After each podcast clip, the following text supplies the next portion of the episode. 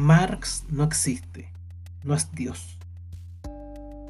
Está sentado sobre una vara amarilla dentro de una jaula, dos finas y largas piernas colgando y dos largos y atrofiados brazos pendiendo. Entre la difusa nube de humo aparecen y desaparecen tu desnudo cuerpo y tu desnuda cara, y la oscura sombra de los barrotes cubre tu cuerpo exactamente igual que una red, dándote la apariencia de una águila consumida por el hambre, aunque todavía robusta y sana. Nos dices, sin asomo de vergüenza, Marx ya nos ha hecho pasar bastantes fatigas. Sus palabras son una traición y nos hacen sentirnos aterrorizados. Alza levemente el cuello y un luminoso rayo se posa sobre su garganta, haciéndonos dudar de si lo que pretende no será pasar su cabeza por el brillante y afilado cuchillo. La verdad es exactamente igual que yo, desnuda e impoluta. Dice el refrán popular, decir la verdad es arruinar tu casa. Y también es fácil decir la verdad pero también cuesta escucharla. Si no criticamos el marxismo, vamos a pasar mucha hambre. Si no criticamos el marxismo, es que no somos marxistas. No nos interesan nada tus sandeces. Es que no te das cuenta de que fuera la jaula no paramos de bostezar. Un manojo de duras hojas de bambú negro se cuela por los resquicios de los barrotes como un ejército de afilados cuchillos. Te tiramos tizas para que te las comas. Te lanzamos frutas para que te las comas. Lo de tirarte tizas no es más que una gamberrada, porque ni siquiera eres capaz de comer fruta fresca, y eso nos indigna sobremanera. Hay muchos animales encerrados en contables jaulas de numerosos zoos, mamíferos o reptiles. Ninguno rechaza la fruta fresca, pero tú no quieres comerla. Hábilmente atrapas las tizas que te lanzamos dentro. Abres la boca y enseñas tus dientes, negros como el carbón, Muerdes una tiza y a continuación cuentas una historia. Eres un narrador encerrado en una jaula. Masticas con lentitud y después nos miras fijamente con tus pupilas rojas, como dos colillas de cigarrillo. Hablas sin parar. Es lunes por la mañana y el profesor de física del tercer grupo de la escuela secundaria número 8 de la municipalidad Fang Fugu Está de pie sobre la tarima hablando de átomos, de la primera bomba nuclear hecha por la humanidad y de otras historias por el estilo. Los estudiantes lo escuchan embobados. Sobre la tarima hay una caja con tizas de colores y nos dices, su boca no deja de hablar y hablar mientras sostiene en la mano una tiza con la que dibuja en la pizarra con trazos curvos como si estuviera tejiendo una jaula de metal con un alambre. Unas grandes gafas se asientan sobre su nariz las patas de la montura pegadas con esparadrapo blanco. Es una buena persona. Nadie en la escuela, ni los de arriba ni los de abajo, dice que es mala gente. Su mujer es también buena persona. Trabaja de vez en cuando en la fábrica de enlatado de carne de conejo que la escuela gestiona. Se encarga de quitarles el abrigo y sacarles el sombrero a los conejos. El profesor tiene dos hijos, un niño y una niña. El niño se llama Fang Long, la niña Fang Hu. Ambos tienen un rostro delicado y hermoso. Son educados y listos. Todo el mundo está de acuerdo en que son unos buenos niños. Déjalos a un lado para que descansen un poco.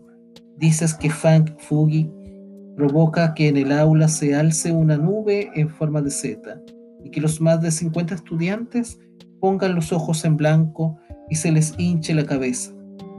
Es un buen compañero de fatigas. Lo fue, Vemos de inmediato un lápiz de labios rojo pintarrajeando tu afectada boca. Cuando estalló la bomba atómica, hasta el acero se fundió y la arena del desierto se convirtió en cristal, dice. Nos dices que las cabezas de los niños aparecen y se esconden entre el hongo atómico que acaba de describirles. Una cabeza, otra cabeza, otra más, tres caras, cinco caras, siete caras. En sus cabezas se alzan unas tras otras setas como pequeñas llamas, como esa arrogante alpaca que está en la jaula a mi derecha. Se siente un poco aturdido, más aturdido incluso después de mover la cabeza. A estos niños se les está poniendo una expresión extraña. ¿En qué estarán pensando? El sonido que produces al masticar la tiza se funde con el de la tiza moviéndose intrincadamente sobre la pizarra cuando cuentas tu historia, y eso nos produce una sensación grumosa en la boca. Dices, todos queréis ver. ¿Qué estáis pensando? ¿Nos pides que pensemos como piensa Fang Fuji? Tal vez haya una decena de estudiantes que quieren ir a la universidad para graduarse. y después doctorarse, y luego entrar en una fábrica de bombas nucleares para producir bombas. Tal vez haya una docena de estudiantes que no quieran aprobar la universidad y que se ganarán la vida vendiendo gatos o palomas. Quizá una docena de estudiantes piensan en novelas de amor. De todas formas, no aprobarán la universidad, así que puestos a romper el tarro la esperanza, mejor destrozarlo por completo. Quizá una docena de estudiantes tienen el cerebro atontolinado y aunque parezca que están mirando fijamente, en realidad hace rato que están dormidos. Al llegar al tercer año de secundaria, es bastante común que no duerma lo suficiente, dices. En ese momento aparece sobre la tarima algo inusual. Subir a la tarima es como subir a un escenario. El rostro exultante y lleno de felicidad del brillante profesor de física Fang Fuji, el enjutado rostro cubierto por una capa de tiza gris empieza de repente a sudar la gota gorda. Se le ponen los ojos en blanco y los labios amoratados. De su garganta surge un extraño grito y los dos brazos le tiemblan como un gallo aturdido, agitando sus alas y cacareando. Los estudiantes están a punto de gritar, cuidado. El profesor Funk estampa su cabeza contra la tarima, se tuerce las pantorrillas y se queda inmóvil como un trozo de madera podrida. Permanece así medio minuto y entonces una bandada de gorriones golpea y rompe los cristales introduciéndose en el aula. Sus cabezas pierden la mayor parte del plumaje en el golpe, como ancianitos medio calvos, mientras revolotean por el aula y pían desordenadamente. Los estudiantes están estupefactos. Se quedan así largo tiempo. Tu voz suena muy baja como cuando hablas y tu rostro muestra una expresión de extremo sufrimiento. Corremos hasta las cercanías del pabellón de la jirafa. Recogemos un puñado de tizas de colores que hay esparcidas por el suelo y te las entregamos generosamente para que te las comas. Hay tantas cosas sabrosas en este mundo que rechazas comer, y sin embargo, ¿por qué quieres comer tizas? No conseguimos comprenderlo. Las masticas con avidez mientras un trocito de tiza se te escapa por entre los dientes y se te queda pegado en la barbilla. Con la punta de la lengua lames el trocito de tiza que se te ha pegado en la barbilla y dices, la nube en forma de hongo que las palabras tan expresivas de Fang Fui han entretejido se deshacen girones en el aire. Todo el mundo cree estar soñando. Algunos de los estudiantes sentados cerca de la tarima se levantan, estiran el cuello y con las dos manos se cubren el rostro por el miedo a que los gorriones calvos les picoteen los ojos. Miran al profesor Fang por entre los dedos. El cuerpo del profesor Fang se retuerce, tumbado boca abajo sobre la tarima. Profesor Fang, ¿se ha quedado usted dormido? Otros estudiantes se ponen en pie y estiran sus cuellos para mirar hacia adelante. Estamos fuera de la jaula, estirando nuestros cuellos para verte. Un audaz estudiante abandona su sitio, su asiento y se acerca a la tarima. Se agacha, mira con detenimiento, lanza un extraño grito y a continuación anuncia, compañeros, el profesor Fang ha muerto. Los gorriones salen volando estrepitosamente del aula. El aire se llena de polvo que han barrido de las vigas, penetra en las narices de los estudiantes y los estornudos se convierten en disparos ininterrumpidos. ¿Eres una persona o eres una bestia? Si eres una persona, ¿por qué estás dentro de una jaula? Si eres una bestia, ¿por qué hablas el lenguaje de las personas? Si eres una persona, ¿por qué comes tiza? El profesor Fag ha muerto. Una inmensa melancolía se instala en la escuela secundaria número 8. Incluso los chopos plateados que bordean el camino están destrozados. Agitan sus hojas uno tras otro, produciendo un sonido que, escuchado a lo lejos, suena como un llanto claro y agudo. Los dirigentes de la escuela están preocupados por esa muerte y han llamado por teléfono al Buró de Educación de la ciudad. Como mañana es el día del profesor, los jefes del Buró de Educación también conceden gran importancia al hecho. Han llamado por teléfono al gobierno de la municipalidad y el alcalde también está preocupado. Este ha dicho por teléfono mientras se sonaban los mojos que está muy apenado. El rostro del profesor Fang ha quedado destrozado por el golpe y además los gorriones le han picoteado la cara dejándole mil señales y heridas. Lo han enviado a la morgue y han tenido que llamar a una maquilladora especialmente cualificada, Lee Yu-chan, para que le reconstruya el rostro. Cuando Lee Yu-chan ve el desfigurado rostro del profesor Fang, siente una gran tristeza porque su marido, Chan Chikyu, es también profesor de física de la escuela secundaria número 8, compañero del profesor Fang, y las dos familias viven en el mismo bloque de edificios, separadas solo por una pared. En realidad se ven todos los días. Lo más sorprendente es que el profesor Funk y Chang Chi-Kyu tienen rostros muy parecidos. El señor Wang, el tipo que trabaja de conserje en la entrada de la escuela, el que se ocupa de repartir los periódicos y hacer sonar la campana, ha convivido con ellos varios decenios y a menudo se dirige a Chang Chi-Kyu diciendo profesor Funk, tiene usted una carta certificada. El profesor Funk ha muerto. Todos sus colegas están abatidos, como si hubieran contraído una grave enfermedad.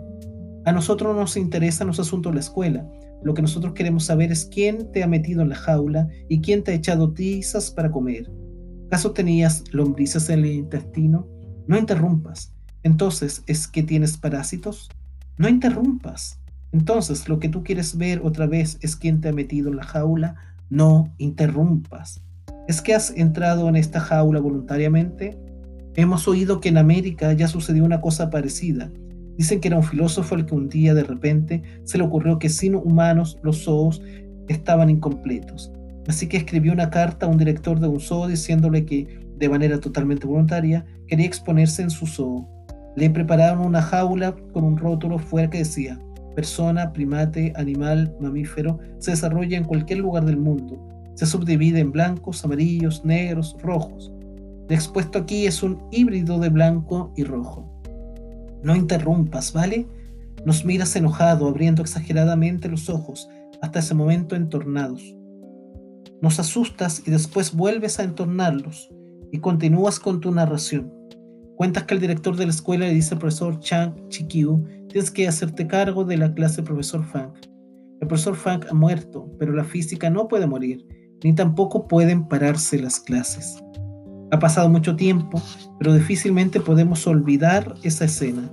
Él, tumbado boca abajo dentro de la jaula, comiendo tiza y contándonos una historia mientras los trocitos de tiza de color se le escapaban uno tras otro por entre su deteriorada dentadura. Se le quedan pegados en la barbilla, caen sobre la barra metálica y sobre el suelo moteado de óxido de la jaula de metal. Sus extremidades cuelgan indolentas de la barra, como atravesadas mortalmente por una afilada flecha sobre un carro de combate, como un guerrero encaramado a la escalera para trepar por el muro. En aquellos momentos, él no hacía nada para callar nuestra imaginación, solo nos contaba su historia. Es miércoles por la noche, el profesor de física del tercer grupo de la escuela secundaria número 8, Chang Chikyu, está en casa dando rienda suelta a su adicción al tabaco. Dice que ya puedes buscar donde quieras, que no vas a encontrar ni siquiera una colilla. La adicción al tabaco es como un gusano a mil patas que te araña el corazón. Vas al cuartucho que hay junto a la cocina. En ese pequeño espacio hay una cama empotrada y sobre ella está tumbada tu suegra. No puede hablar desde lo de la parálisis. Tiene la mitad del cuerpo paralizado y a menudo profiere gritos muy extraños. Cuando la gente contrae una enfermedad maligna, se vuelve insensible e irracional. Sus ojos son escurridizos, como un pez de las profundidades. Le sonríes y sales del cuartucho. La gorra de tela azul se te descuelga con la misma cadencia con la que se despeña una cascada.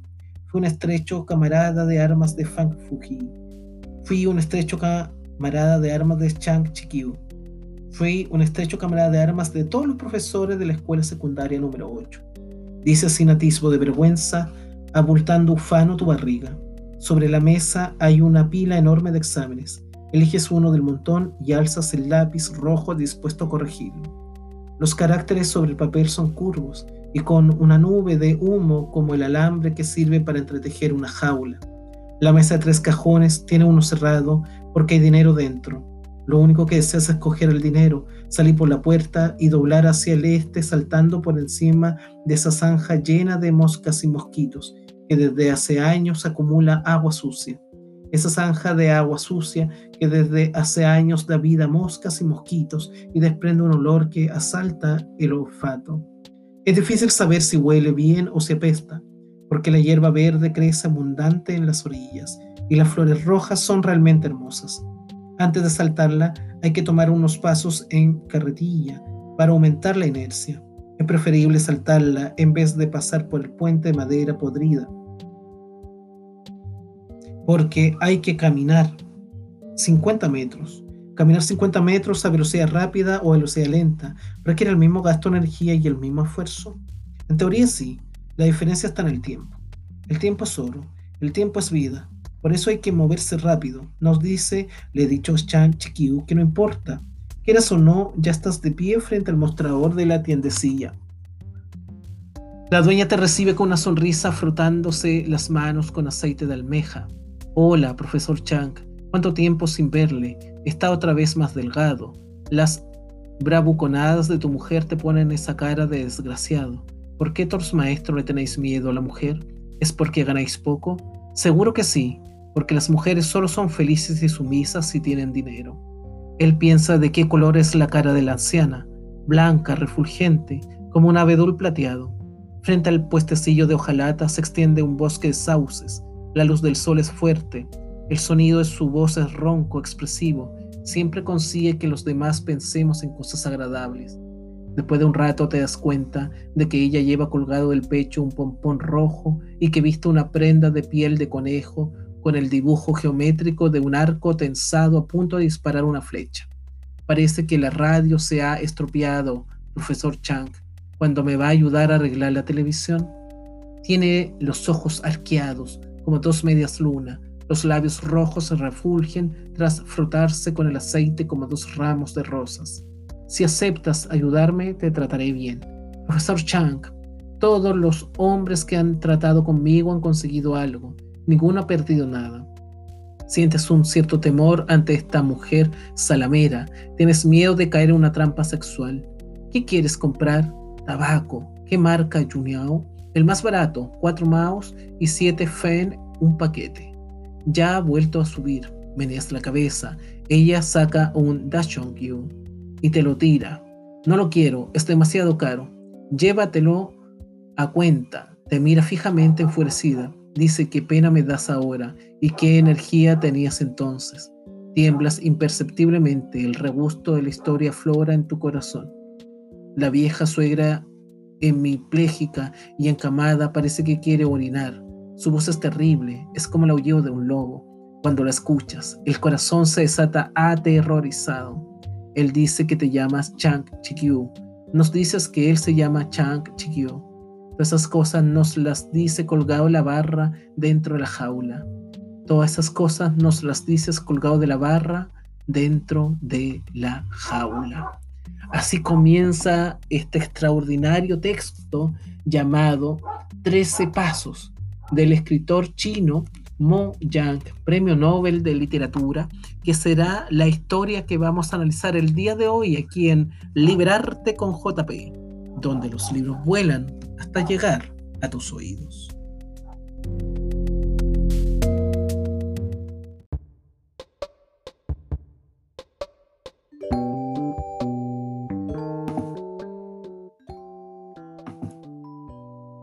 Mo Yang, cuyo nombre real es Wan Moye, es un escritor chino que nació en Gaomi, Shandong, el 17 de febrero de 1955. Su seudónimo significa no hables, en recuerdo a su infancia y a la revolución cultural maoísta, durante la que sus padres le dijeron constantemente que no hablara para no decir nada inconveniente. Tras trabajar en una fábrica de petróleo, Mo Yang consiguió, alterando su certificado de nacimiento para tener edad suficiente, entrar en el Ejército Popular de Liberación Chino.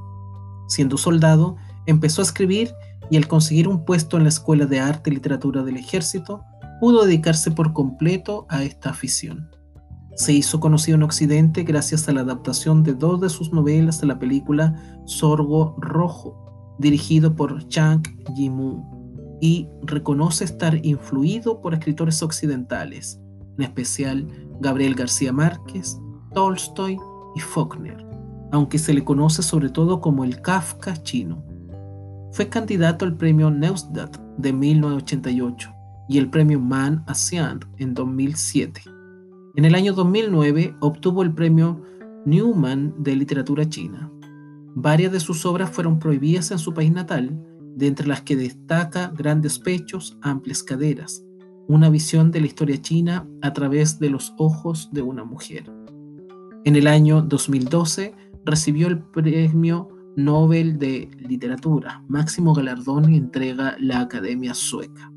Entre sus obras más destacadas se encuentran La vida y la mujer me están desgastando, Sorgo rojo, Grandes pechos, amplias caderas, Las baladas del ajo, La República del vino, Chifu, harías cualquier cosa por divertirte, Rana, Cambios, El suplicio del aroma del sándalo y la novela Trece Pasos.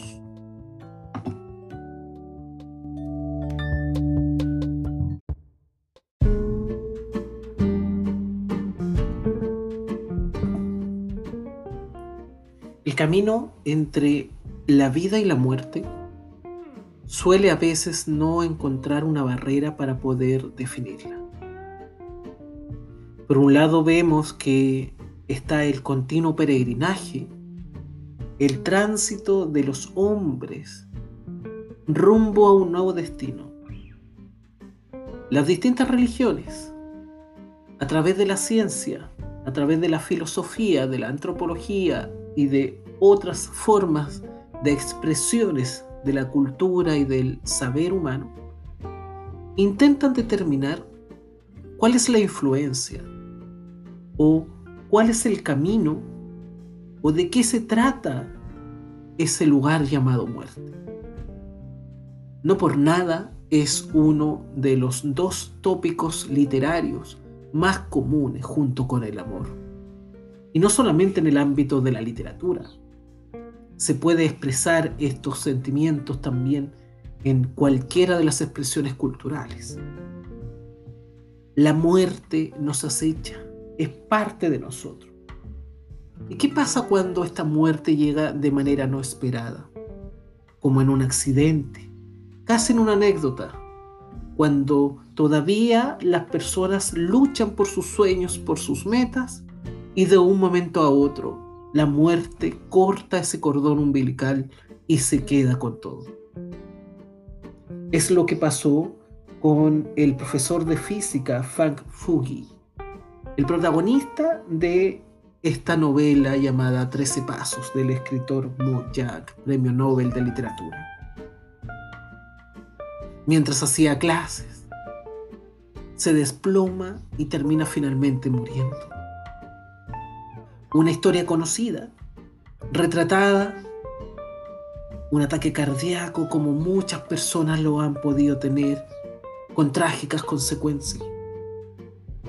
Pero la historia vuelve a tener un nuevo despunte cuando mientras lo estaban amortajando, cuando la muerte ya estaba apoderándose de todo el cuerpo físico y espiritual del profesor de física, de maneras insospechadas, este revive.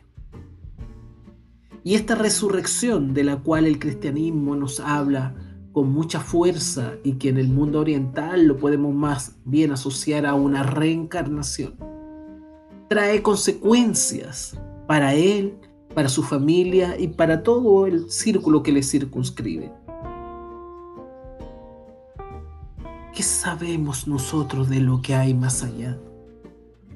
La ciencia ficción, la ciencia especulativa, el esoterismo, intentan buscar las maneras de conocer datos, anécdotas, saberes no comprobados, que den luces, indicios limitantes sobre qué fenómenos o cómo es la vida o cómo es la muerte en este caso, una vez que el cuerpo traspasa el umbral de la vida hacia la muerte.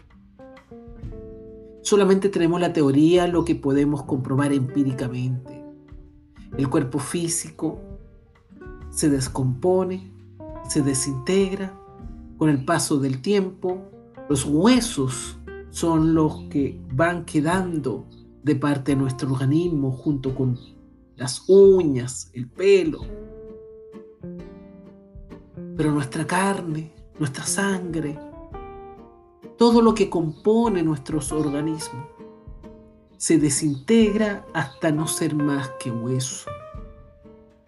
Eso es lo que se puede comprobar. Hemos encontrado a lo largo de la historia momias en los distintos rincones del planeta Tierra, con años y miles de años de antigüedad, en perfecto estado de conservación,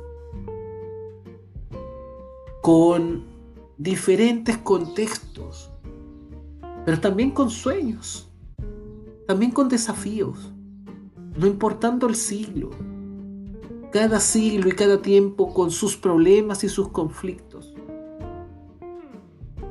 Y sin embargo terminan siendo momias, terminan siendo esqueletos. Pero nuestro cuerpo es materia y energía. Y en el plano energético, Moyan nos invita a esta comunicación. A qué pasa con nuestra energía. ¿Quiénes somos realmente? ¿Cómo podemos tener constancia de nuestro ir o de nuestro devenir ante las situaciones que se van vislumbrando?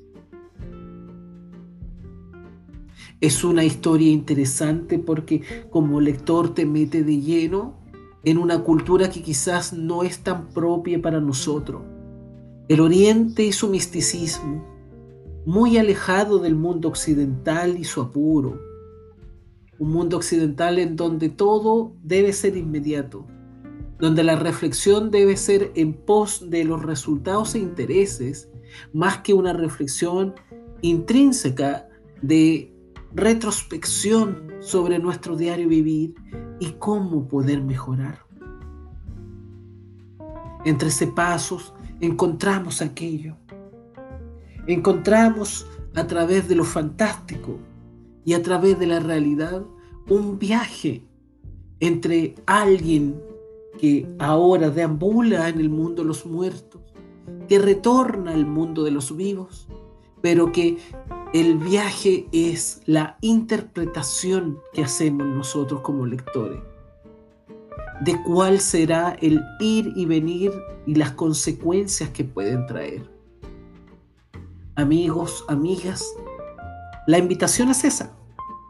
La invitación es que seamos conscientes de aquello, de que a veces nos afanamos en nuestra realidad y hace falta reflexionar, entender, conocer, reconocer el misticismo como parte de nuestra realidad. No temer a la muerte, sino entenderla como un paso, como un camino. Y que mientras sigamos vivos, nuestro gran objetivo es perdurar y tratar de cumplir a cabalidad cada uno de los sueños y metas que nos hemos propuesto. Es lo que el profesor de física intenta hacer en esta segunda oportunidad que tiene. Intenta ver el mundo bajo un nuevo alero, un nuevo prisma, una nueva manera de determinar cómo sería su realidad. Y bajo esa perspectiva surge la necesidad de poder ser mejores de una vez por todas. Esa es la invitación que hacemos entonces, que disfruten de esta novela porque es una mágica lectura, una lectura muy interesante, muy necesaria.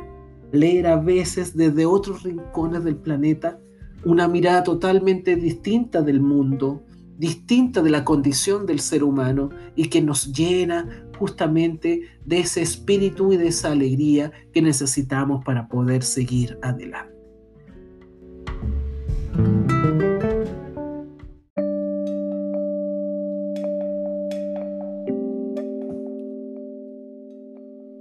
Pongamos por caso, ¿por qué no podría ser que él se presentara al funeral del que todos creen es Chang Chikyu, pero que en realidad es Fang Fugi, vestido de matarife, con ropa gastada y manchada? El funeral se celebra en el campo de deportes de la escuela, de miles de estudiantes forman de pie una densa mancha negra. No hay coches ¿Por qué? El director está de pie sobre una tarima provisional. El sol destella sobre sus entornados ojos. En uno de los lados de la tarima está Li Yuchan, petrificada como un busto de madera. También están Da Kui y Chao Kui, girando sus cabezas en todas direcciones. El director de la escuela dice compungido, estudiantes, hoy nos hemos reunido todos para llorar la muerte de nuestro amado y respetado profesor Chang Chikyu. Chang Chikyu empuja a los estudiantes hacia el frente. Los cuerpos de los estudiantes parecen suaves álamos blancos, despidiendo un áspero aroma, el aroma de la flor del granado. Dice el director de la escuela. El profesor Chang Chikyu era chino. Se graduó hace muchos años en el departamento de física de la Universidad Pedagógica. Fue un brillante estudiante de ese departamento. Después de su graduación, fue destinado a nuestra escuela y desde entonces se dedicó más de 20 años a la docencia. Nubes blancas transitan por el cielo azul, proyectando enormes sombras redondas y lentas. Sobre el campo de deporte de la escuela secundaria número 8, apilándose sobre el funeral y sobre las cabezas de profesores y estudiantes. Los cuerpos de los estudiantes son como álamos blancos de corteza brillante, despidiendo un áspero olor. Las cabezas de los estudiantes semejan infinidad de flores de granado de rojo intenso, despidiendo un olor a flor del granado. El director de la escuela continúa.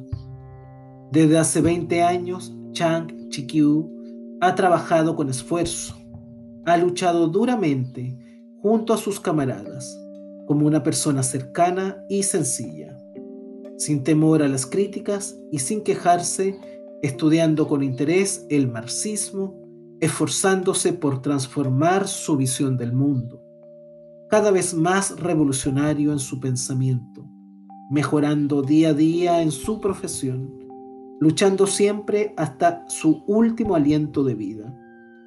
Chang Chikyu sigue empujando los cuerpos de los estudiantes para que se acerquen más hacia la tarima. Los estudiantes Visten todos con un abrigo de piel de tigre, con brillantes manchas de color, impresionantes. Parece que estés moviéndote como entre un bosque de feroces tigres, dice el director de la escuela. Chang Chikyu se ha marchado. Desgraciadamente, como hace poco también, se marchó el camarada Fang Fuji. Dos importantes pérdidas para nuestra escuela secundaria número 8. Mao Zedong dijo en cierta ocasión que Sima Qian, un letrado de la China antigua, en cierta ocasión que Sima Qian afirmó lo siguiente, todos los hombres deben morir, pero la muerte de algunos es pesada como la montaña Tai, mientras que la de otros es ligera como la pluma de un ganso. Morir por el bien del pueblo es una muerte más pesada que la montaña Tai. Morir por el fascismo o morir explotando y aplastando al pueblo es una muerte ligera como la pluma de un ganso.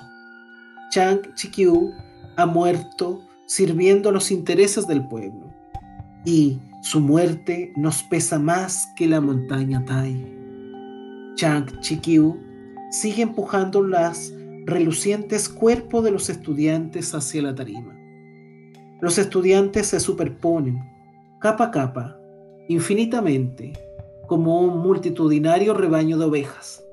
Los aviones pasan rozando las copas de los árboles, la batalla se desarrolla a las afueras de la ciudad, un militar borracho aprieta el botón eléctrico que lanzará la bomba atómica. El director de la escuela está hablando. El profesor Chang Chikyu ha muerto, pero seguirá siempre vivo.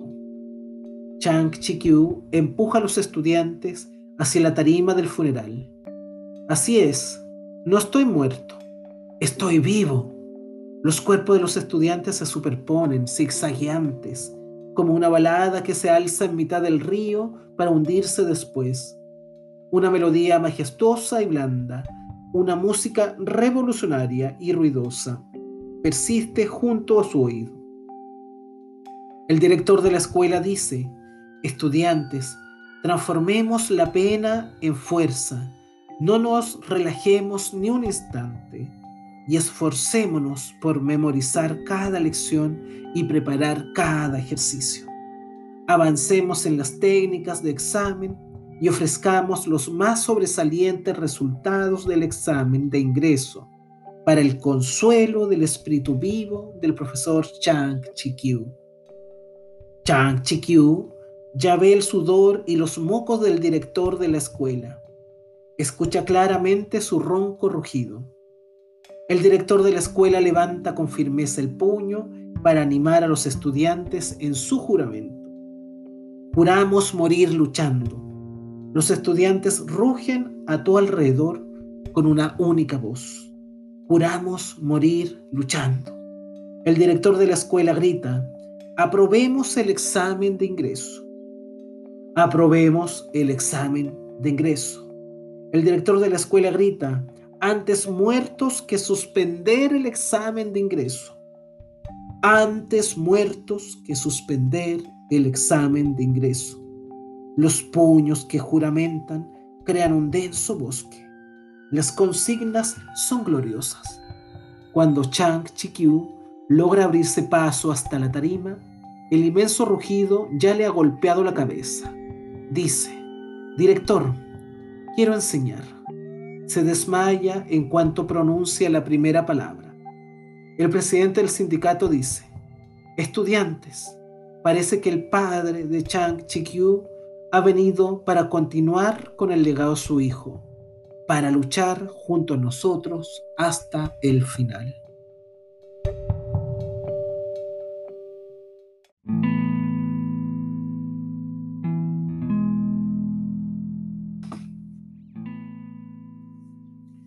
No cabe duda que la literatura oriental trae un mundo muy distinto a lo que la literatura occidental puede ofrecer.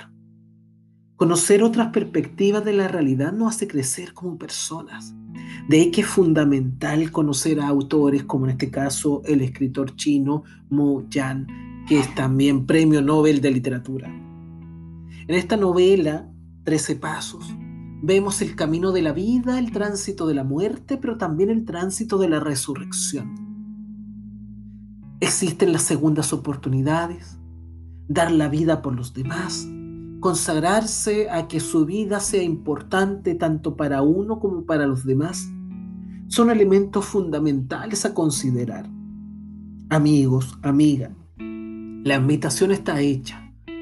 Descubra a través de esta novela Trece Pasos de Mo Yan y de otros textos de la literatura asiática un mundo místico en donde es posible encontrar y tal vez reconocernos frente al espejo y darnos cuenta que además de este cuerpo físico, también debemos cultivar nuestro cuerpo espiritual.